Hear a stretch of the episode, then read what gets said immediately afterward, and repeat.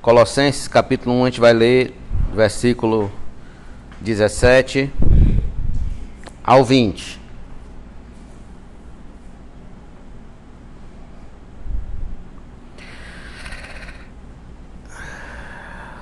Ele é antes de todas as coisas.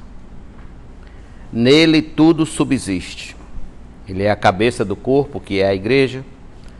Ele é o princípio, o primogênito dentre os mortos, para ter a primazia em todas as coisas. Porque Deus achou por bem que nele residisse toda a plenitude. E que, havendo feito a paz, pelo sangue da sua cruz, por meio dele, reconciliasse consigo mesmo todas as coisas, quer sobre a terra, quer nos céus. Relembrando aos irmãos que Paulo tinha um propósito muito claro em escrever essa carta aos irmãos daquela igreja. Não apenas daquela igreja, mas aqueles irmãos daquela região, porque eles estavam sendo atacados por heresias. Essas heresias, elas eram exatamente a retirada de Cristo como centro do culto da igreja e colocando no centro do culto da igreja outras coisas, como culto aos anjos, como compromissos de sábados, luas novas, o que comer, o que deixar de comer, enfim, eles estavam tirando Cristo como o centro do culto e passando a dar importância a coisas que eram absolutamente triviais para a vida da igreja. Coisas que inclusive Paulo, ele vai tratar sobre isso na carta de 1 aos Coríntios, quando ele vai falar sobre a consciência do cristão, o que o cristão deve comer ou não deve comer. Ele vai tratar isso no capítulo 10 e capítulo 11 de 1 aos Coríntios. Vai tratar também isso em Romanos, capítulo 15, capítulo 16 ali, quando ele vai falar sobre ah, como lidar com situações de irmãos mais fracos. Né? Então, são coisas realmente que Paulo trata, dando a, a, a, a essas coisas, colocando essas coisas no seu devido lugar, mas não fazendo com que elas tomassem o centro do culto que o culto girasse em torno dessas coisas. Como, por exemplo, se a pessoa não guarda o sábado, então a pessoa está em absoluto pecado. Paulo não trabalhava assim, certo? Paulo não, não via as coisas por esse viés. Até porque existiam situações e situações para isso. Então o culto não, não era em torno do sábado, não era em torno de tradições, os cultos, a, a adoração a Deus, ela não girava em torno dessas coisas, de anjos. Eles acreditavam, tinha um grupo aqui que queria fazer com que a igreja acreditasse que a gente devia cultuar anjos, porque os anjos é que fica entre nós e Cristo, entre nós e Deus. Então, a gente, se a gente cultuar os anjos, os anjos vão ser favoráveis a nós e vão levar os nossos pedidos de oração a Deus. E, e eles vão lá falar com Deus para nos ajudar. É o que nós vemos hoje, como eu falei a vocês, sobre a questão da intercessão dos santos. Né? As pessoas acreditam que o padroeiro, que eu rezando ao padroeiro, falando ao padroeiro, o padroeiro vai até Deus, porque ele já está lá no céu, né? por isso que só pode ser canonizado depois de morto, né? Ele vai, ele está lá no céu, então ele vai interceder por mim junto ao Pai. Então eles tinham, exatamente, eles tinham esse, esse, esse, é, é, é, essa mentalidade de que adorando o anjo, o anjo me ajudaria. Certo? Mas tudo isso era fruto de quê? De paganismo, certo? De religiões pagãs. Tá bom? Inclusive do próprio romanismo, certo? Então eles traziam essas loucuras, queriam trazer essas loucuras para dentro da igreja. E Paulo, então, tem o compromisso de escrever uma carta e dizer: olha, não, o centro do culto da igreja, a igreja gira em torno da pessoa de Cristo. Cristo é o centro. O Senhor Jesus é quem é digno de toda honra, toda glória, todo louvor e toda adoração. Não os anjos, não os luminares, o sol, que eles também acreditavam que os espíritos moravam nos planetas, nos, nos, no sol, na lua, enfim, nos astros do céu, e esses espíritos eram que mediavam o nosso contato com Deus. Então, quando a gente orava a esses espíritos, aí esses espíritos levavam nossas orações até Deus. Então, essa era a mentalidade. E Paulo está exatamente combatendo isso aqui. Como eu falei a vocês, do versículo 15 ao versículo número 20, os estudiosos acreditam que isso aqui é um, um hino, que Paulo, um hino que se cantava à época, um hino cristocêntrico, um hino onde Jesus, o tema, o nome de Jesus é o centro do hino. Então ele traz in, e coloca esse hino, inspirado pelo Espírito Santo, ele coloca esse hino aqui nessa parte do texto. Entre o versículo 13 e 14 e o versículo 21. Que mais à frente a gente vai perceber que do versículo 21, Paulo, ele volta a tratar do que ele tinha parado de tratar no versículo 14. Certo? Ainda que é, ele esteja no 13 e no 14 falando do que de quem é Cristo, e do que ele fez, o versículo 21 vai se dizer o porquê que ele fez isso. A partir do verso 21 a gente vai entender o porquê que Jesus, ele, Deus, por meio de seu filho, nos libertou e nos transportou para o reino do seu filho amado, em quem temos a redenção e em quem temos a remissão dos pecados. Mas aqui Paulo está focado então dizendo aos aos colossenses o seguinte, ó: Tudo que vocês colocam no centro do culto que não é Cristo, está errado. O culto de vocês precisa ter como centro Cristo. Por quê, Paulo? Aí Paulo vai dizer o porquê.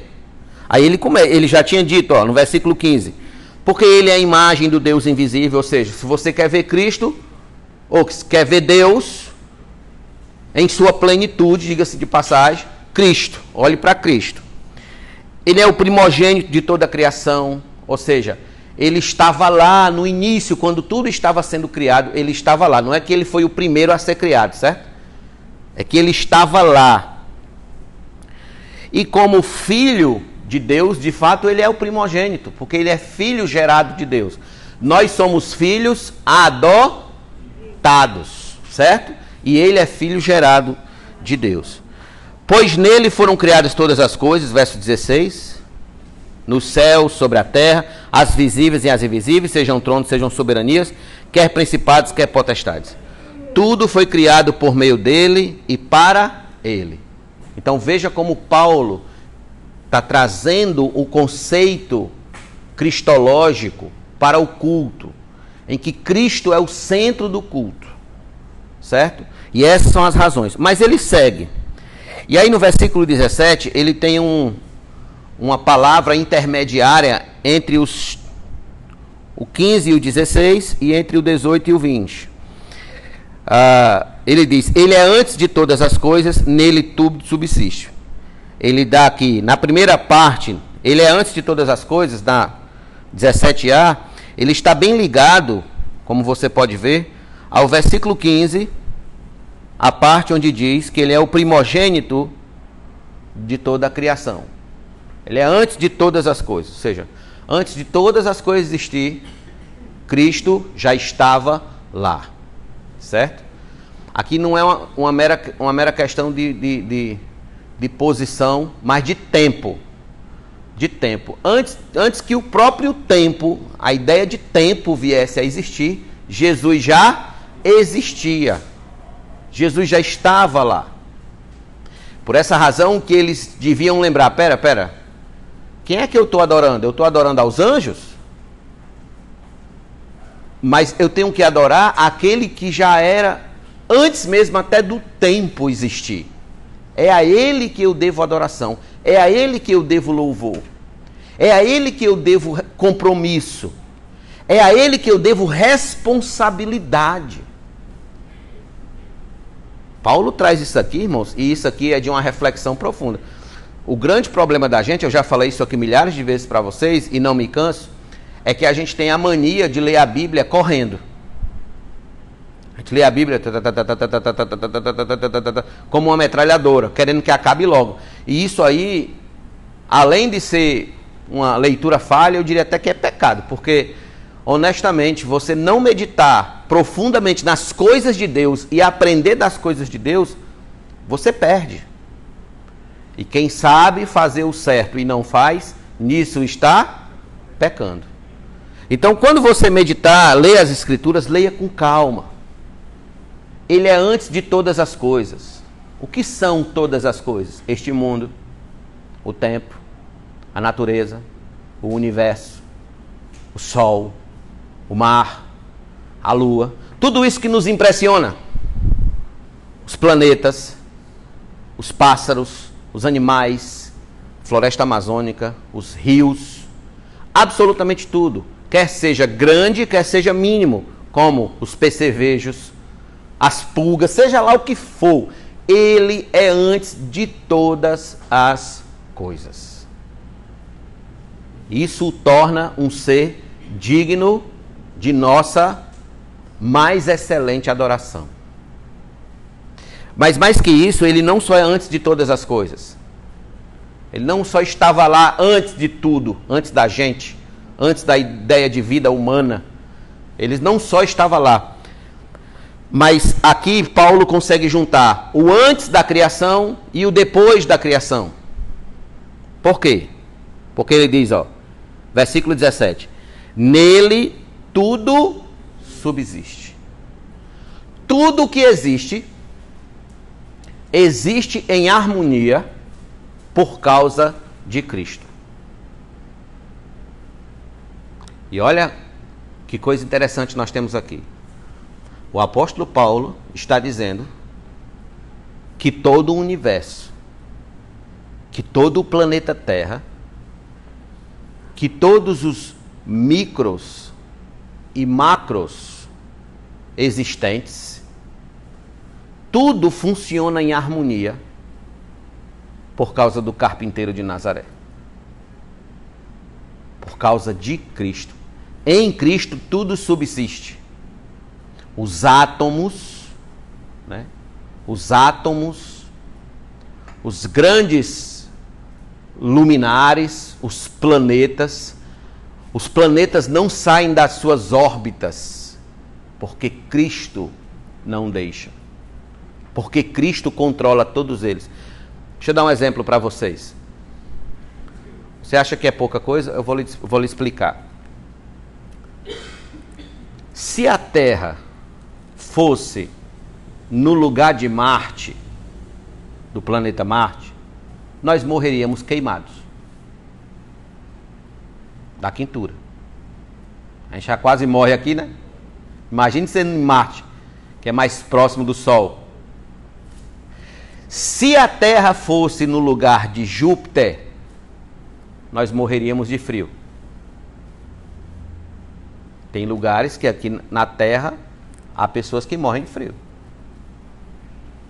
Quem é que sustenta a Terra exatamente numa linha aonde o frio e o calor se combinam perfeitamente e ali consegue-se ter vida. Cristo. Paulo está dizendo: nele tudo, tudo, tudo que você imaginar, que possa vir à sua cabeça agora neste momento, quer seja de mínimo, quer seja de grandioso, tudo subsiste, tudo permanece no seu devido lugar, porque Cristo está no controle de todas as coisas. Por que, é importante meditar sobre isso, irmãos? É importante meditar sobre isso porque na vida nós somos surpreendidos por eventos que parecem vir do nada. Né? Parece vir do nada parece assim como que fosse um acidente na história. Como se fosse um acidente no caminho, no percurso. E não é. E não é. Você sabe, você sabe o que é um câncer?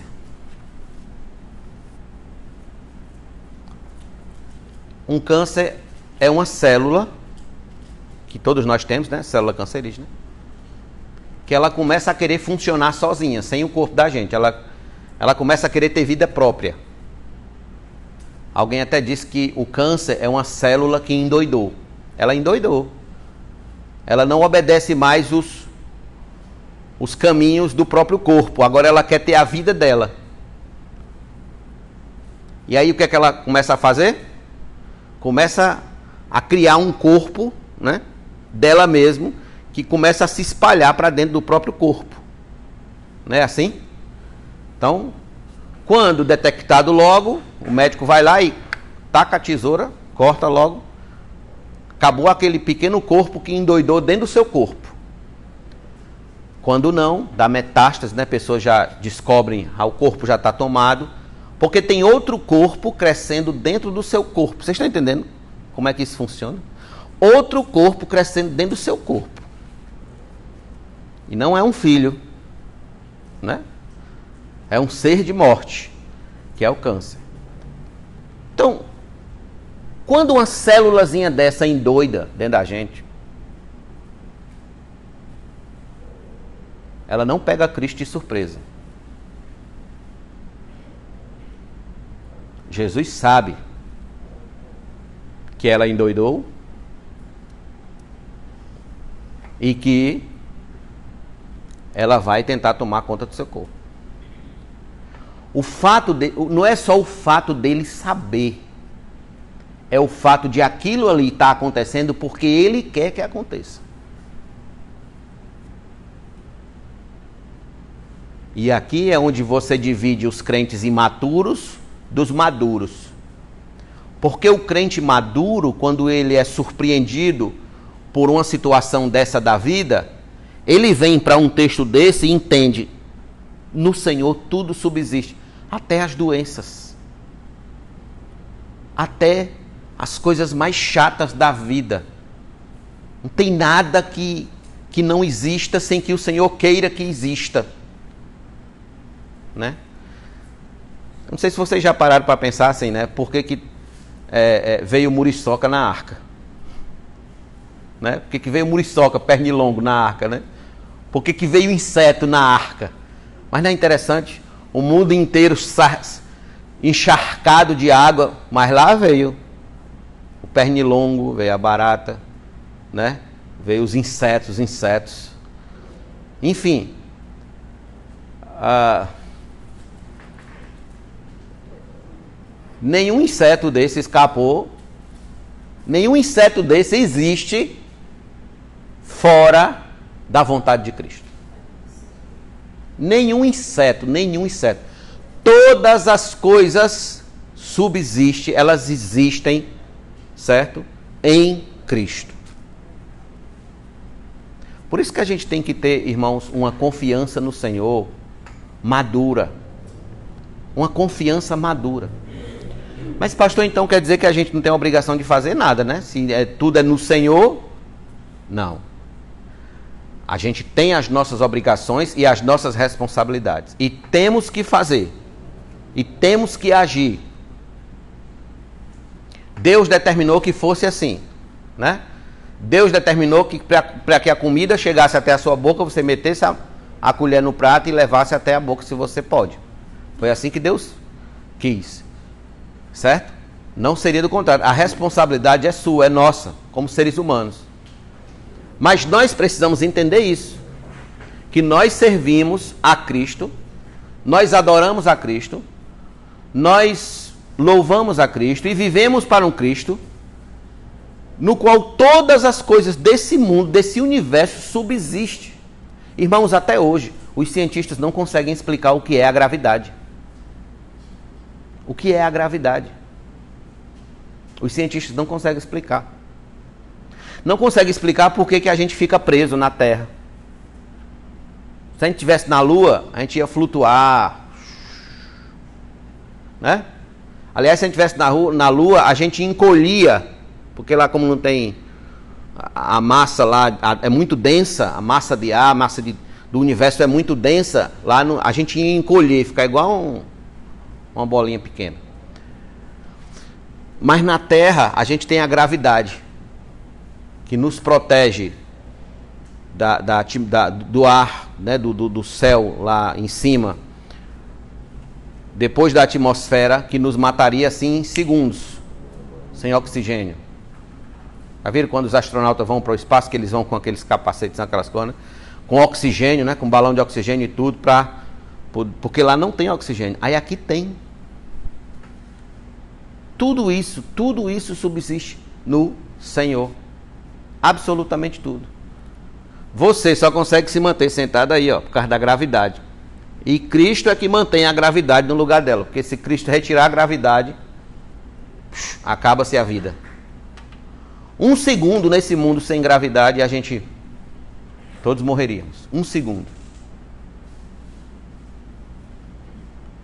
Por isso que Paulo tem esse compromisso em dizer: olha, quem vocês estão adorando?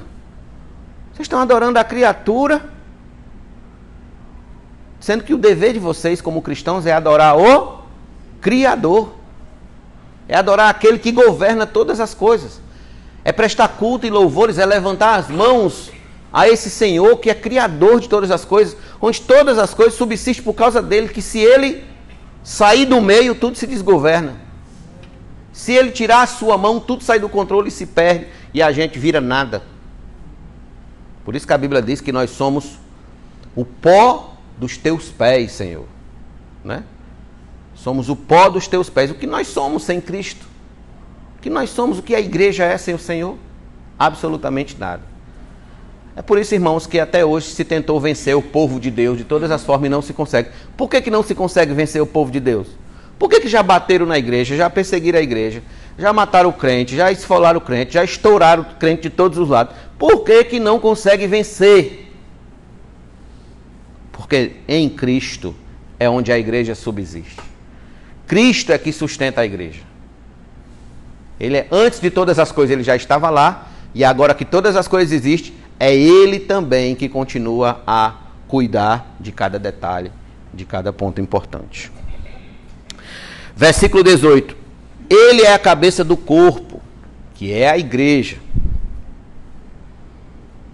Então a gente vê aqui, a princípio, que ele é a cabeça, ela tem um sentido de governante, certo? Ele é o governante da igreja. Ele é o líder maior da igreja. É a ele que nós devemos prestar culto, adoração e louvor. É a Cristo, ele é o cabeça, né? A cabeça da igreja é Cristo, ele é a cabeça do corpo. O corpo somos nós. O corpo é a igreja de Cristo. A igreja de Cristo ela não se resume só a nós aqui, certo? A igreja de Cristo é aonde tiver pessoas neste mundo o reconhecendo e o adorando como Senhor e salvador de sua vida, absolutamente. Ali nós temos um irmão. Aonde há alguém que reconhece Jesus como Senhor e Salvador, que creu, que crê que ele veio, foi gerado pelo Espírito Santo, nasceu de uma virgem, né, que morreu e que ressuscitou ao terceiro dia e que subiu aos céus, esse aí é nosso irmão. A gente pode até ter algumas diferenças teológicas num ponto ou no outro, mas o que faz da gente irmão uns dos outros é isso. Por isso que é o que faz a gente irmão do assembleiano, do, do presbiteriano, do congregacional e de outras vertentes, né? Porque o que vai nos diferenciar são outros pontos, não esse. Se esse ponto aqui ele falar diferente de mim, se ele crê que a salvação não é, não é pela fé através de Jesus Cristo, em Jesus Cristo, ele já não é meu irmão. Mas, pastor, é em Jeová. É em Jeová. A Bíblia diz que não é em Jeová. A Bíblia diz que é em Jesus Cristo. O próprio Deus Pai diz: aquele. É porque Deus amou muito de tal maneira que deu seu Filho unigênito para que todo o que nele crê. Tem que crer em quem? No Filho. Claro que a gente crê no Deus Pai. É óbvio que a gente crê no Deus Pai. Mas um homem, ele é salvo, em primeiro lugar, entendendo o que Cristo fez por ele na cruz do Calvário. Cristo, Jesus. Por isso que Paulo está dizendo aqui, ele é a cabeça do corpo. Nós somos o corpo. A igreja de Cristo é o corpo e ele é a cabeça. Então aqui a cabeça ela tem dois sentidos, certo? Primeiro, de governante. Ele é o governante da igreja. Ele é o líder da igreja, é Cristo. E segundo, que não a cabeça tem uma, um, uma relação orgânica com o corpo. O corpo precisa se relacionar constantemente com a cabeça, receber comandos da cabeça para poder agir. Levante seu braço assim. Você só levantou seu braço porque sua cabeça mandou. Sabia disso? Não é que foi eu que mandei, não, viu? Eu não sou cabeça de você. Mas a sua cabecinha aí no seu corpo levantou o braço porque foi um comando do cérebro para o seu braço que ele levantasse. Assim é a igreja, assim é o crente. O crente é o corpo, os cristãos são o corpo de Cristo, ele é a cabeça. Então o comando que vem dele é por onde o corpo age. Daí a importância de nós estarmos em contato constante com a sua palavra, porque o comando vem daqui. Os comandos de Cristo vêm da sua palavra para nós. Mas, pastor, e se descer um anjo e me disser o que eu devo fazer? Se descer um anjo, e aí, o que é que a gente faz? Sabe o que é que a gente faz? Eu vou dizer o que é que a gente faz. Abra aí em Gálatas, capítulo 1. Mas, pastor, é um anjo. O senhor não vê, não, as asinhas dele, a cor mais linda do mundo, branquinha, que ele voa bem direitinho.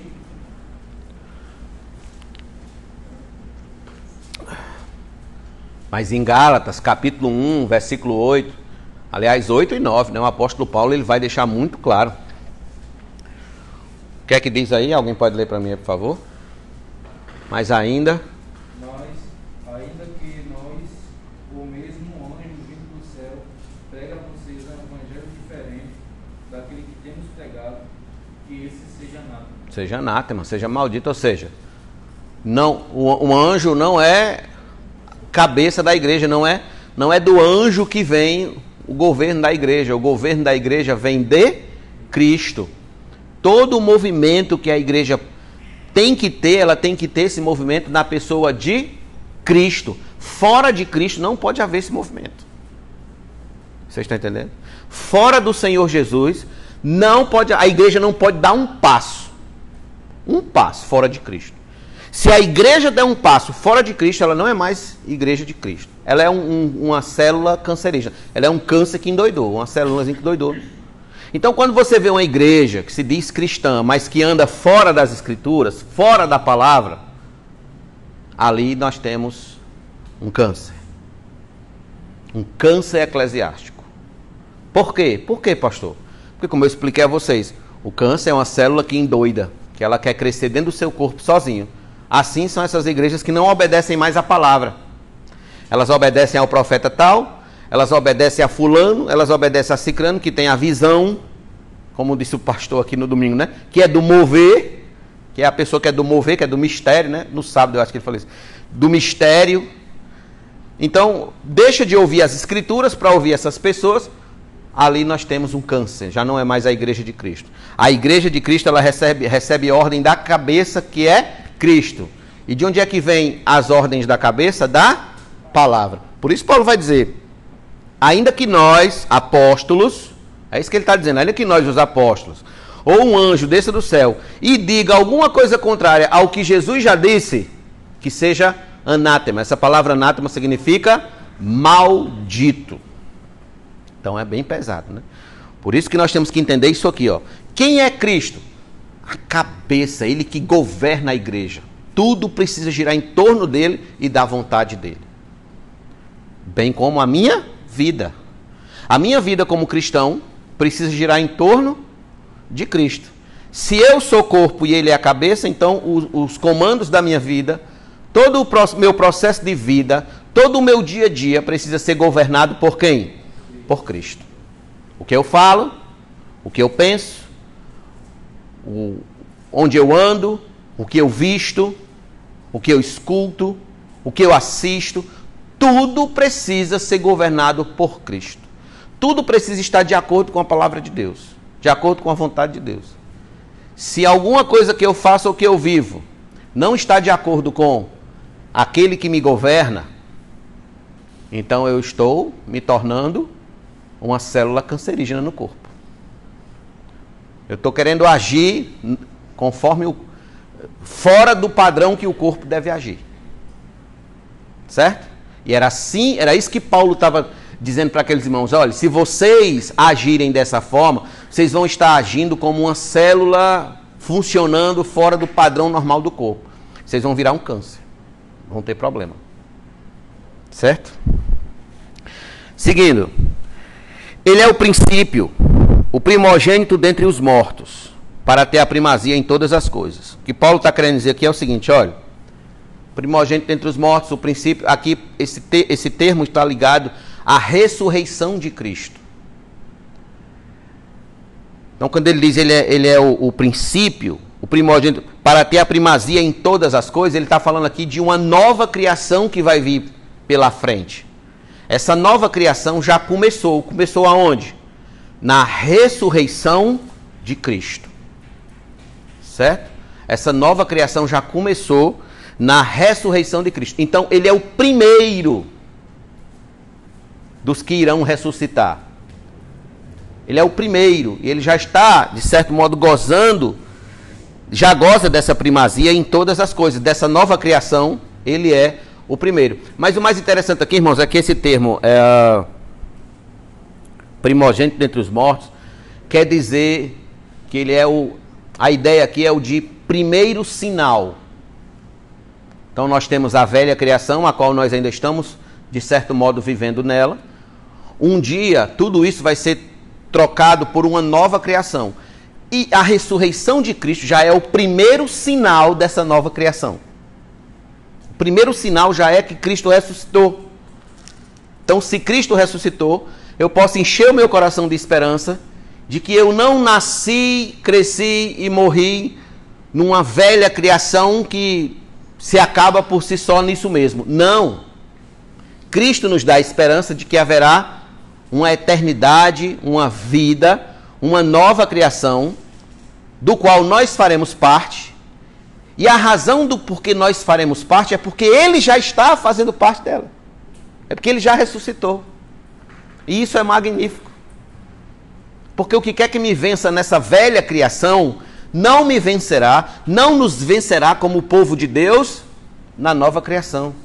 A nova a, aquele que é a, a, nossa cabeça já está, já, já é o sinal dessa nova criação. Ele é o primeiro sinal. Muito bem. Versículo 19: Porque Deus achou por bem que nele residisse toda a plenitude. Que é um termo bem interessante, irmãos. A gente viu logo no começo, no versículo 15, ele é a imagem do Deus invisível, né? E aqui Paulo está dizendo, porque Deus achou por bem, ou seja, Deus decidiu que nele residisse toda a plenitude. Uma tradução mais próxima aqui do original seria que Deus decidiu que nele residisse toda a plenitude de Deus. Toda a plenitude de Deus residisse em Cristo. Então eu quero ver Deus. Olhe para Cristo. Deus em toda a sua plenitude. Olhe para Cristo. Isso aqui, ó, mata, corta.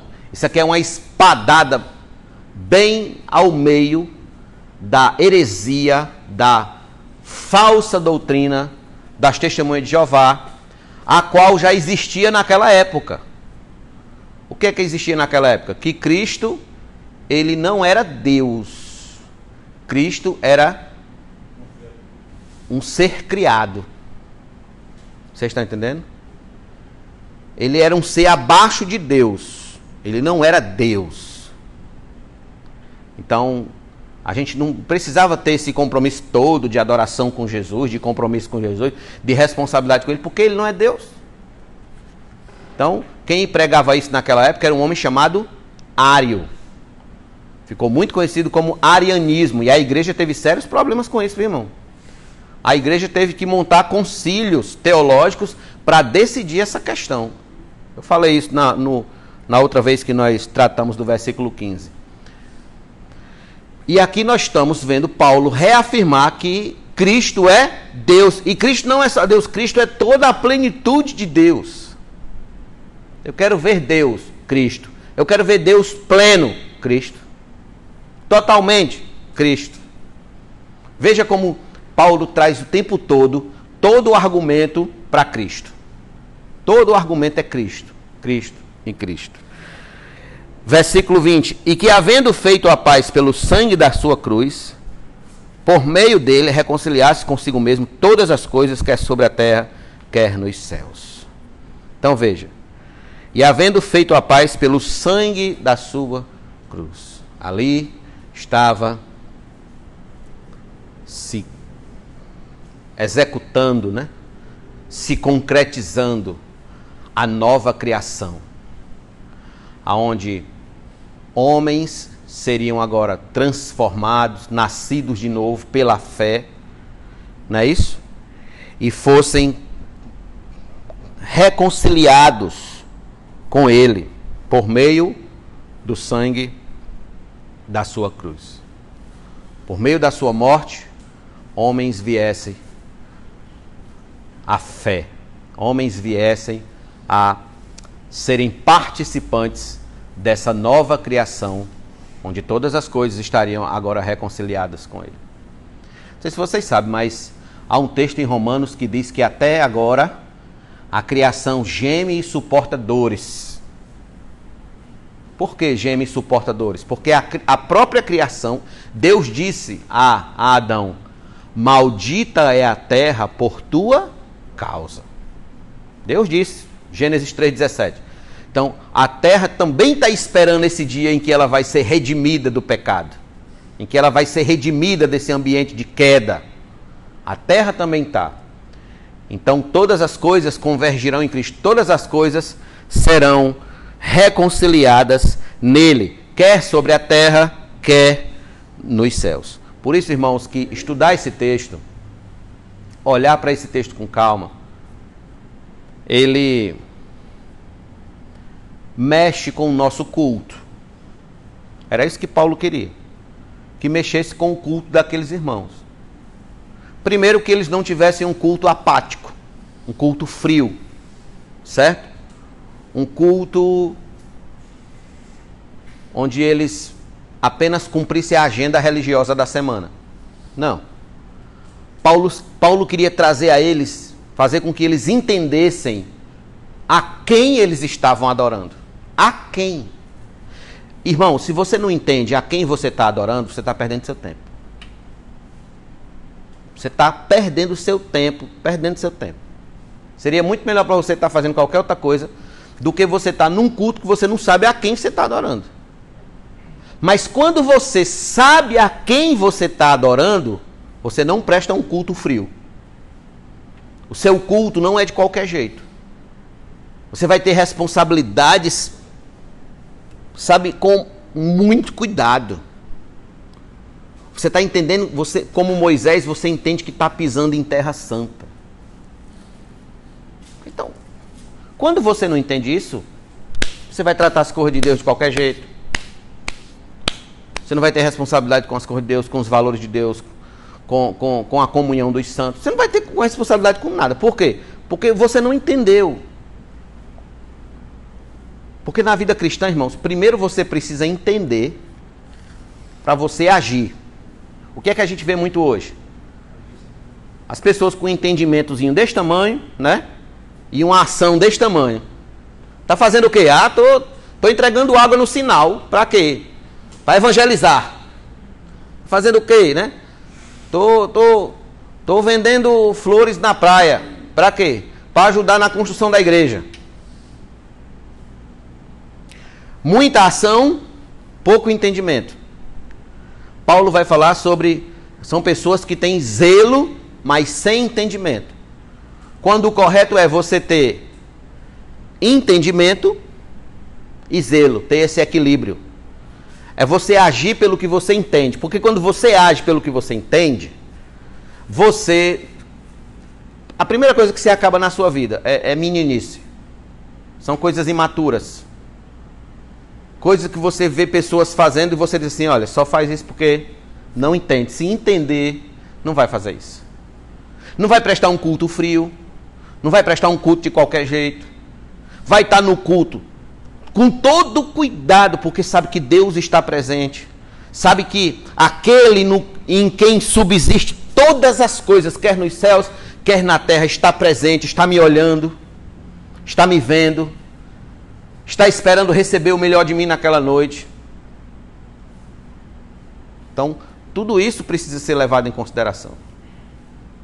Paulo queria tratar isso do culto.